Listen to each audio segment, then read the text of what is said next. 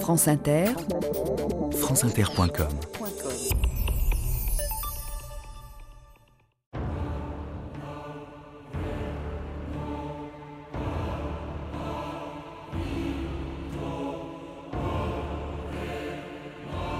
Jamais nous n'avons été plus libres que sous l'occupation. Jean-Paul Sartre. «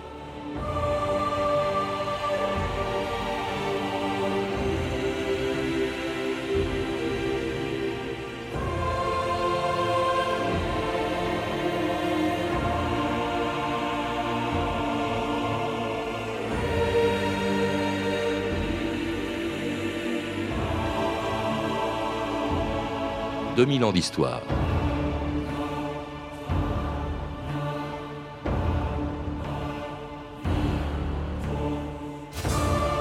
On sait presque tout aujourd'hui du régime de Vichy et des différentes formes de sa collaboration avec l'Allemagne. Mais il en est une dont on parle rarement, la façon dont la collaboration a permis à l'armée allemande de considérer la France comme un lieu de repos et de plaisir pour ses soldats quand ils revenaient du front. Jamais les cabarets, les cinémas, les restaurants et les maisons closes n'ont accueilli autant de monde que sous l'occupation. Jamais non plus la sexualité n'a connu autant de débordements qu'à cette époque, quand quelques Français qui en avaient les moyens trompaient les difficultés de l'occupation en faisant la fête. On était loin de l'ordre moral annoncé par Pétain le 25 juin 1940, lorsqu'au lendemain de l'armistice, il avait dénoncé l'esprit de jouissance qui, avant la guerre, aurait été, selon lui, responsable de la défaite. C'est vers l'avenir que désormais nous devons tourner nos efforts. Un ordre nouveau commence. Nous avons à restaurer la France. Notre défaite est venue de nos relâchements. L'esprit de jouissance détruit ce que l'esprit de sacrifice a édifié. C'est un redressement intellectuel et moral que d'abord je vous convie. Français, vous l'accomplirez et vous verrez, je vous le jure, une France neuve surgir de votre ferveur. la France pour la moisson on aperçoit à l'horizon, dans le ciel monte radieux, l'avenir plus merveilleux. Belle jeunesse, c'est de tes mains que le monde attend son destin. Mort le passé, vive demain, une autre France est ton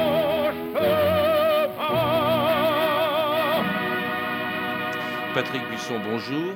Bonjour Patrick. Alors la, France que chantait Robert Janté en 1942 ou l'ordre nouveau qu'annonçait Pétain en 1940 n'ont pas grand-chose à voir avec la France que vous décrivez dans votre livre dont le titre à lui seul est éloquent 1940-1945 année érotique. Alors c'est pourtant pas l'idée que l'on se fait de ces années-là, de cette période plutôt sombre. Quand on parle de cette époque, on parle plutôt des souffrances de l'occupation plutôt que de l'érotisme de ces années-là. Bien, effectivement, euh, il y a d'abord Thanatos, la mort, c'est la guerre. Cette période, c'est le règne de Thanatos. Mais derrière Thanatos, chacun sait qu'il y a aussi Eros. Et on s'y était jusqu'à présent très peu intéressé. Mais c'est vraiment rien connaître ou ignorer volontairement la nature humaine que de ne pas comprendre que la volupté marche avec la souffrance, la peur avec le plaisir, avec le crime, la torture avec la luxure. Et finalement, dans cette période de souffrance pour le peuple français, euh, la petite mort, c'est l'expression consacrée pour désigner l'amour, aura permis d'oublier l'autre qui rôdait quotidiennement. Si on n'en parle pas aussi, c'est peut-être parce que c'est resté un tabou, comme ça l'était à l'époque. Euh, Vichy n'appréciait pas du tout cette espèce de sexualité débridée qui se passait, sortait ordre moral que voulait Pétain, c'était le contraire. Mais la résistance non plus n'aimait pas que l'on insiste sur cet aspect des choses, sur cette vie sexuelle assez débridée qui s'est produite pendant ce moment-là. Ben, c'est une des curiosités qui surprendra peut-être nos, auditeurs, mais en ce qui concerne effectivement ce qu'on appelait à l'époque la régénération des mœurs. Vichy et la résistance vont avoir exactement le même programme. Je dirais même qu'ils sont en compétition, en concurrence. Et si la résistance va faire une critique de Vichy sur ce plan précis, c'est justement de ne pas pouvoir ou de ne pas savoir appliquer sa politique d'ordre moral. Le grand, le, grand programme, si vous voulez, euh, de tous ceux qui veulent reconstruire une nation euh, avec une identité masculine forte. Elle a été balayée sur les routes de l'Exode. Le prestige du masculin, c'est l'effondrement de l'ordre patriarcal. On voit des, centaines de milliers euh, de prisonniers encadrés par quelques soldats mmh. allemands. On ne se rend pas compte du choc qu'a représenté pour les Français cette défaillance, ce naufrage du masculin, parce que la fonction des hommes à l'époque, c'était une fonction de protection, c'était la fonction guerrière. Ils devaient protéger la nation par voie de conséquence les femmes. En fait, cette vie euh, très érotique, seuls les Allemands y trouvaient leur compte dès le début de l'occupation, quand leur correspondant de guerre s'efforçait de prouver qu'ils seraient bien accueillis en France, comme dans ce reportage d'août 1940. Nous nous arrêtons ici sur les grands boulevards dans un café et nous allons essayer d'interroger quelqu'un de Paris pour savoir ce qu'il pense du Paris sous l'occupation allemande. Personnellement, je trouve que les relations sont très cordiales et je remarque que partout, les Français, les Parisiens notamment, sont très empressés à donner les renseignements que demande un soldat allemand qui cherche sa rue, qui cherche son hôtel ou qui cherche un bon restaurant. Vergnügungen, variété, Casino de Paris, mit sensationellen Attraktionen und den hübschesten Frauen von Paris. Im Lido, Dîner Souper, Champs-Élysées. Die neue große Revue, Paris en fleurs. Nach der Revue, großes Kabarettprogramm. Le rideau se lève et sur la grande scène restée obscure du casino, Suzy paraît. Et voilà ma dernière création, Lily Marley. Devant la faveur, en étant la nuit,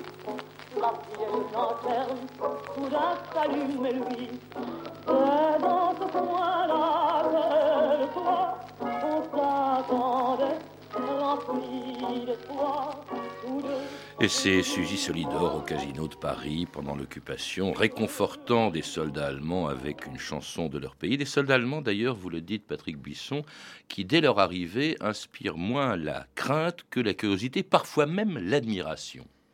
Incontestablement, il y a ce que j'appellerais, pas sur toute la population, mais une partie ah non, non, de la population féminine quand même assez, assez importante, un choc érotique c'est une métaphore courante que de comparer l'invasion à une pénétration sexuelle. C'est bien de ça dont il s'agit, parce que les nazis font du corps des soldats de la Wehrmacht l'ambassadeur de leur idéologie.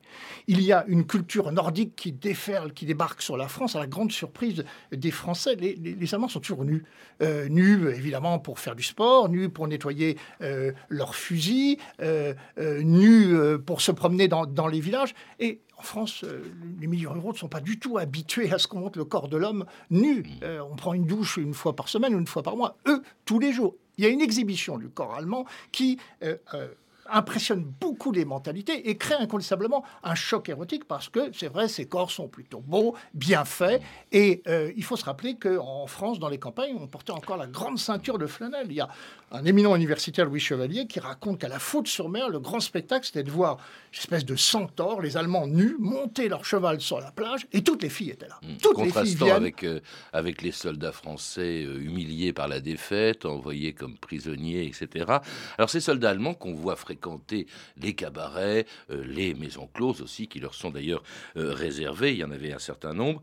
Et tout ça, grâce d'ailleurs, vous le rappelez aussi, à un taux de change très favorable qui leur permet de faire la fête à Paris en fait, Patrick Buisson. Qui leur, qui permet de faire la fête. Et c'est le début, on s'attendait, ou du moins les autorités politiques euh, souhaitaient que la France prenne le deuil. Elle ne prend pas le deuil. Et puis, en fait, de sentiments patriotiques, un phénomène, par exemple, euh, extraordinaire. Les prostituées pendant la guerre de 70, c'est toute la, mythologie de Boule de Suif, le conte de Maupassant. Bah, la prostituée, c'est la patriote, c'est celle qui finalement va être plus patriote que les bourgeois pas du tout. La prostitution parisienne et ailleurs euh, se met tout de suite au service des Allemands. Et les Français sont évidemment euh, choqués par ça, mais pas trop, parce que finalement, la prostituée, c'est ce qu'il y a de plus dégradé dans la société, dans la mentalité de l'époque. C'est ce qu'il y a le plus dégradé. Alors que les Allemands et la concession euh, euh, de, l'empire prostitutionnel, c'est finalement, euh, c'est pas une clause de l'armistice, encore que la première chose qu'ils fassent, c'est de mettre la main sur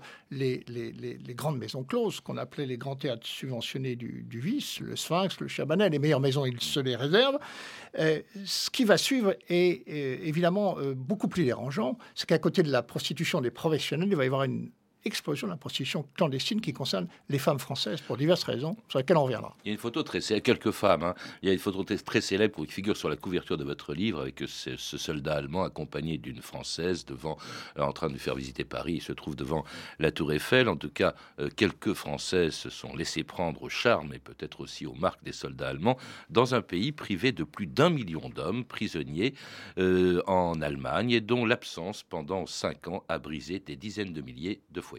Au champ, l'absence des hommes se fait durement sentir. Les femmes sont restées seules, aidées parfois de quelques vieux parents. Elles doivent malgré tout pourvoir aux besoins de la ferme. Et les travaux les plus durs sont venus s'ajouter aux besognes quotidiennes déjà harassantes. Jeunes des villes, jeunes inoccupés, jeunes dont voici les vacances qui approchent, c'est à vous qu'il incombe de soulager leurs peines. Je suis seule ce soir avec ma peine. J'ai perdu l'espoir de ton retour. Et pourtant, je t'aime encore et pour toujours. Ne me laisse pas seule sans ton amour.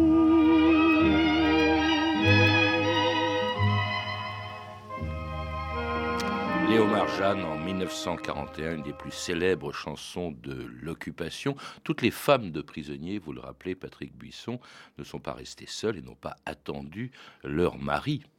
Bien, justement, Patrick Génier, vous disiez tout à l'heure quelques femmes. Et au risque de vous choquer, je vais vous dire que moi, ce que j'ai découvert en travaillant sur ce sujet, c'est que la prostitution clandestine a touché des dizaines de milliers de femmes. Euh, la Brigade mondiale estime qu'à Paris, il y a eu, euh, à un moment ou à un autre, près de 100 000 prostituées clandestines. Et on touche là le cœur même de la contradiction essentielle de Vichy. Vichy veut protéger, évidemment, les prisonniers et faire que les femmes de prisonniers restent fidèles.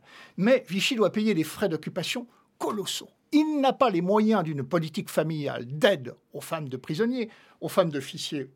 On donne une délégation de solde. Aux femmes de simple deuxième classe, on donne ce qu'on appelle la délégation familiale, l'allocation militaire. 1000 francs par mois. 1000 francs par mois, c'est à peu près euh, la, à peine la moitié d'un salaire d'ouvrier. Quand on est femme, qu'on a des enfants, que le mari est prisonnier, c'est insuffisant pour survivre. Et le grand échec de Vichy, c'est justement dans cette politique d'aide aux femmes de prisonniers, cette politique familiale qui aurait dû être son devoir, il n'a pas les moyens de l'accomplir.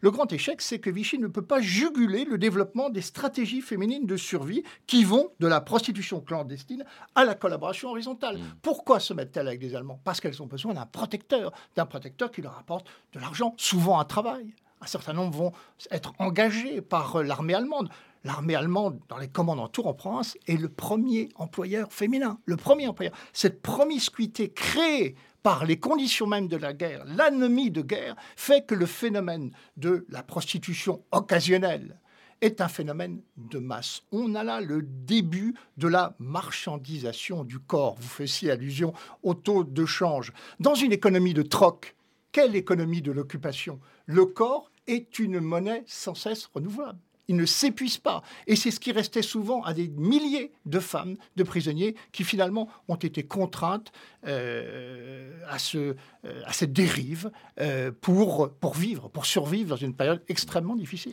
Et pas seulement d'ailleurs avec des Allemands, c'était aussi... Cette débauche d'ailleurs des sangs c'est assez extraordinaire à Vichy, on l'observe un peu partout, y compris d'ailleurs à l'hôtel du Parc, là où se trouve le maréchal Pétain. Alors, ce qui se passe à l'hôtel du Parc, c'est tout à fait euh, autre chose. Effectivement, euh, en matière d'ordre moral, le régime n'avait pas des états de service euh, flamboyants. La réalité, c'est que le père de famille maurassien, catholique, il est à Londres. c'est De Gaulle, le vieux libertin qui s'est marié à 64 ans, civilement, pas à l'église, avec une divorcée, c'est Pétain, qui a une, répétition, qui a une réputation pardon, sulfureuse. Pendant la guerre 14-18, c'était Monsieur Flirt. Hein. il avait la réputation de faire son don, euh, le don de sa personne et de son corps euh, aux femmes avant de le faire euh, à la France. Alors, pour les, pour les Français, c'est un peu autre chose. Votre question portait sur le débordement des sens.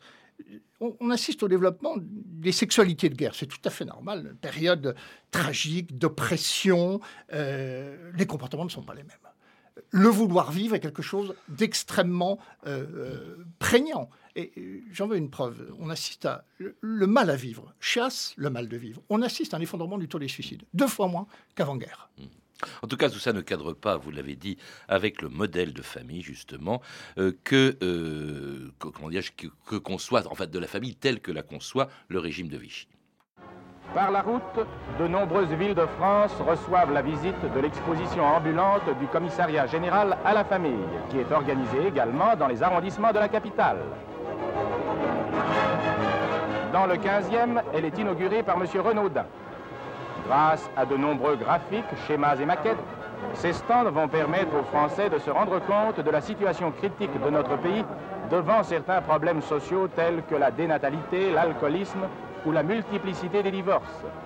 Ces expositions ont pour but de lutter contre tout ce qui avilit la famille française et d'ouvrir la voie à une renaissance sans laquelle notre pays serait condamné à mourir. Alors le problème de l'infidélité des femmes ébranle bien sûr le modèle familial de Vichy, très interventionniste dans ce domaine. Vous rappelez Patrick Buisson par exemple, sa lutte, on vient de l'entendre d'ailleurs, contre le divorce, en, rendant plus difficile encore euh, le divorce, qui n'est pas supprimé mais il est rendu difficile, en encourageant aussi la natalité. Ce qui est très surprenant en vous lisant, c'est que la natalité n'a pas attendu la fin de la guerre pour exploser, elle commence à exploser pendant la guerre. Oui, et là aussi, il y a un paradoxe. Vous dites politique familiale. Moi, je dirais tout à fait autre chose. Et c'est là aussi la grande surprise des années 41-42. On attendait effectivement, avec Vichy, encore que le personnel politique vienne d'horizons très différents, euh, contrairement à ce qu'on veut euh, souvent bien dire, on s'attendait à une politique classique, familialiste, avec le soutien de l'Église. Eh bien, ce qui se passe en réalité, c'est que les natalistes prennent le pas sur les familialistes. Tout le monde va comprendre la différence. Les natalistes, c'est ceux qui veulent privilégier ce qu'on appelait à l'époque le devoir civique de reproduction. Pour les femmes, c'était l'équivalent de l'impôt du sang, qui était la conscription pour les hommes. Ils privilégient la reproduction, c'est-à-dire la démographie, au détriment de la morale. Alors certes, euh, Vichy fait une loi sur le divorce qui euh, multiplie les obstacles, mais c'est une loi qui est destinée à protéger les femmes de prisonniers et les prisonniers. Ça va simplement différer les désunions Vichy n'interdit pas le divorce alors que tout aurait dû laisser penser sous l'influence de l'Église qu'il le fasse. Et Vichy prend deux lois essentielles. La loi d'accouchement sous X, protéger l'anonymat des femmes pour qu'elles aillent jusqu'au bout de leur grossesse, et la loi du jardinier qui consiste à légitimer les enfants adultérins des secondes unions masculines. Évidemment, alors l'Église, tous les milieux cléricaux hurlent à la mort parce que c'est un programme nataliste et non pas familialiste qui est mis en, qui est mis en œuvre. Et sur la reprise démographique, et vous me dites pourquoi j'intitule ici année érotique tout le monde va comprendre. 250 000 euh, enfants naturels. Oui, les bâtards. Mais voilà ce qui se passe. Le marché matrimonial, compte tenu de la captivité, il y a 5 femmes pour 3 hommes. 2 millions de prisonniers. 5 femmes pour 3 hommes. On va assister, compte tenu de la présence des, Allemands, à une explosion des avortements. Les femmes qui ont un enfant des Allemands, la plupart du temps, choisissent évidemment l'avortement plutôt qu'avoir à subir la réprobation sociale. Malgré l'explosion de l'avortement, reprise formidable de la démographie à partir de 1942. L'avortement sévèrement réprimé, puisqu'une des dernières condamnées à mort, c'est Marie-Louise Giraud, justement, qui était une faiseuse d'ange, condamnée à mort et guillotinée pendant la guerre. Un régime également très homophobe, qui condamne l'homophobie, même d'ailleurs celle de ses propres collaborateurs, comme ce ministre euh, de l'Éducation nationale, qui était Abel Bonnard, surnommé euh, Gestapet, et qui, le 16 mai 1942, accueillait à Paris le sculpteur nazi Arnaud Brecker. Cher monsieur Arnaud Brecker, nous, Français, nous regardons autour de vous les grands gestes de vos statues qui parlent le langage universel de la sculpture. Monsieur Arnaud Brecker, vous êtes le sculpteur des héros. Mais ces statues ne sont pas faites seulement pour commémorer des héros. Il faut aussi qu'elles en appellent. Nous admirons vos œuvres non point seulement pour tout le talent qui s'y manifeste, mais parce qu'elles répondent dans le drame actuel à un besoin profond des hommes. Car ce sont des œuvres de grandeur. Et parmi toutes nos souffrances, et en raison même de ces souffrances qui sont des épreuves, il ne dépend que de nous d'entrer dans une époque qui soit grande. Arnaud Brecker rendant hommage au statut de, ah, de ah, pardon, excusez-moi, c'était Abel Bonnard rendant hommage au statut de Arnaud Brecker, ce sculpteur allemand, le statut d'ailleurs tellement gigantesque que Sacha Guitry avait dit en s'amusant en assistant à cette inauguration, heureusement qu'elles ne sont pas en érection, sinon on ne pourrait pas circuler. Cette exposition, elle se veut édifiante, il s'agit d'exalter le culte du corps, mais du corps allemand, euh, Patrick Buisson. Ben oui, évidemment, c'est le problème des collaborateurs, c'est leur, la soumission finalement à une virilité étrangère. Ce sont des eunuques du fascisme, ce sont des combattants des armées, et ils sont en pamoison devant le corps allemand. Benoît Méchin est le prototype de ces intellectuels euh, euh, pour qui la capitulation de l'esprit s'accompagne d'une reddition, d'une reddition du, du, corps.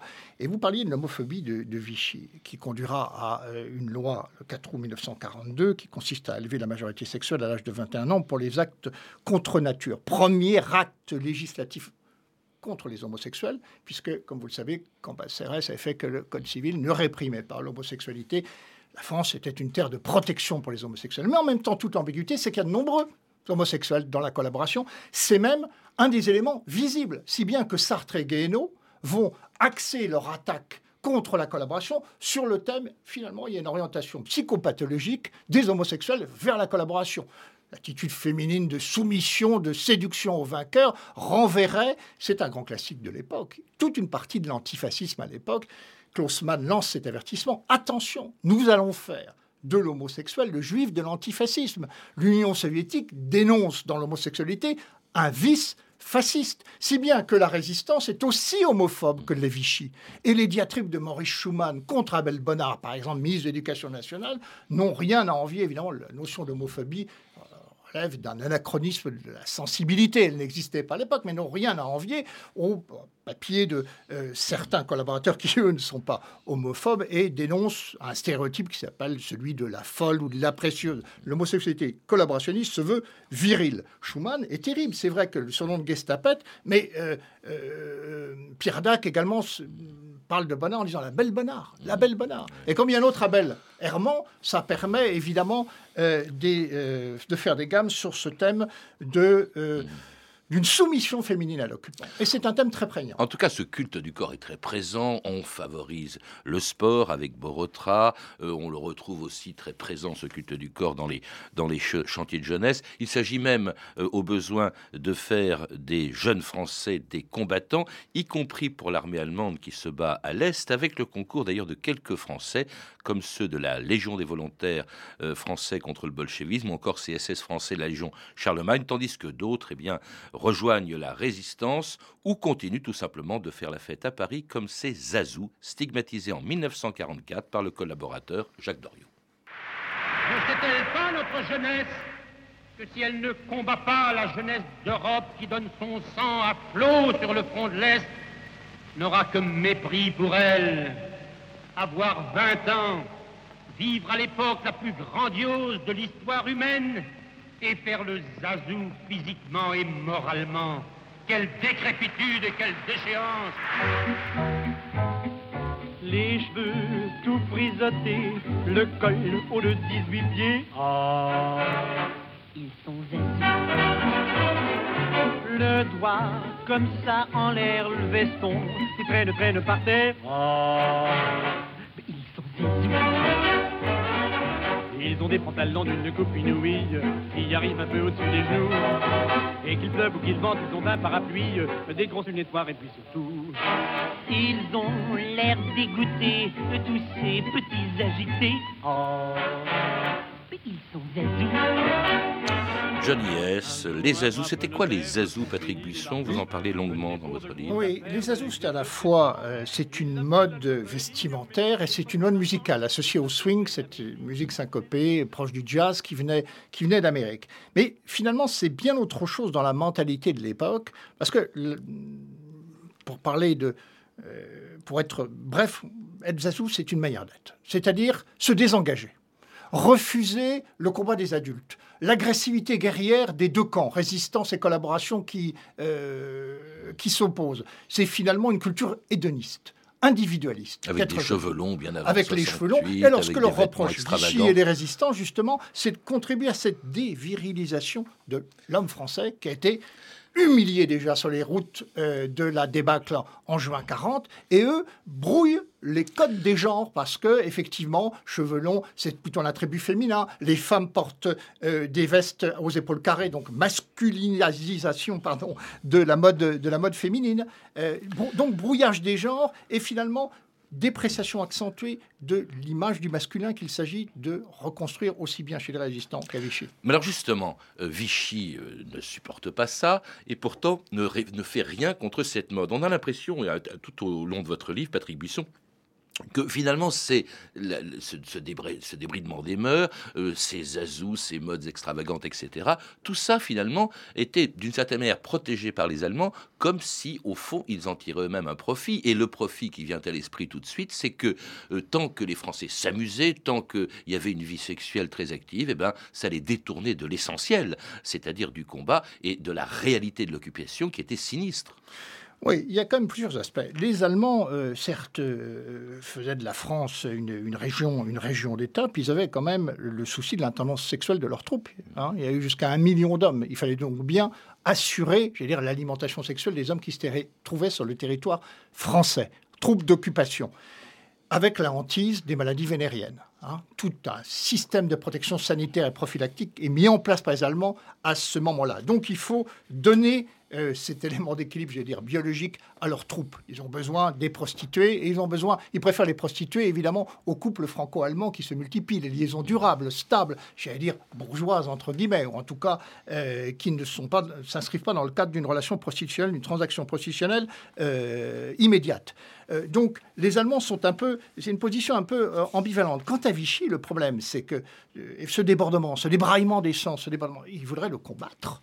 Ils vont, la machine à légiférer, à réglementer, va fonctionner en surchauffe, reprenant d'ailleurs des textes de la Troisième République, du Code de la famille, il y a une continuité parfaite. Le problème, c'est que les résultats sont à l'inverse des objectifs poursuivis. Le textuel est broyés par le contextuel. Les circonstances font qu'ils ne peuvent absolument pas appliquer cette politique dans le moral. Et empêcher cette débauche d'essence dont vous parlez donc dans le premier volume de votre livre, débauche d'essence d'ailleurs qui euh, expliquera en partie euh, à l'épuration euh, les règlements de compte et notamment les femmes tondues. Mais vous en parlez dans la deuxième partie qui n'est pas encore parue de ce livre, dont je recommande la lecture du premier volume, 1940-1945, année érotique, donc qui a été publié chez Albin Michel. Le deuxième volume sortir en septembre et sont tous les deux signés de mon invité d'aujourd'hui, Patrick Buisson.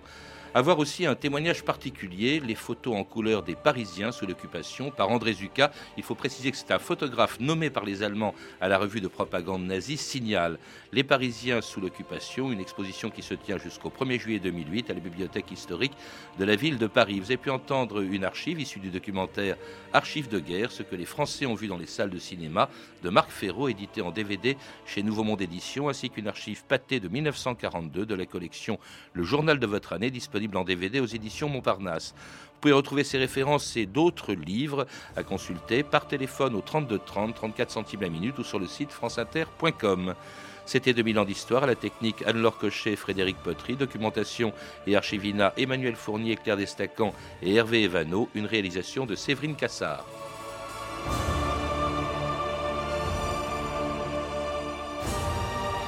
Demain, dans 2000 ans d'histoire, avec Hélène Carrère d'Ancos, l'assassinat d'un empereur de Russie, le tsar Alexandre II.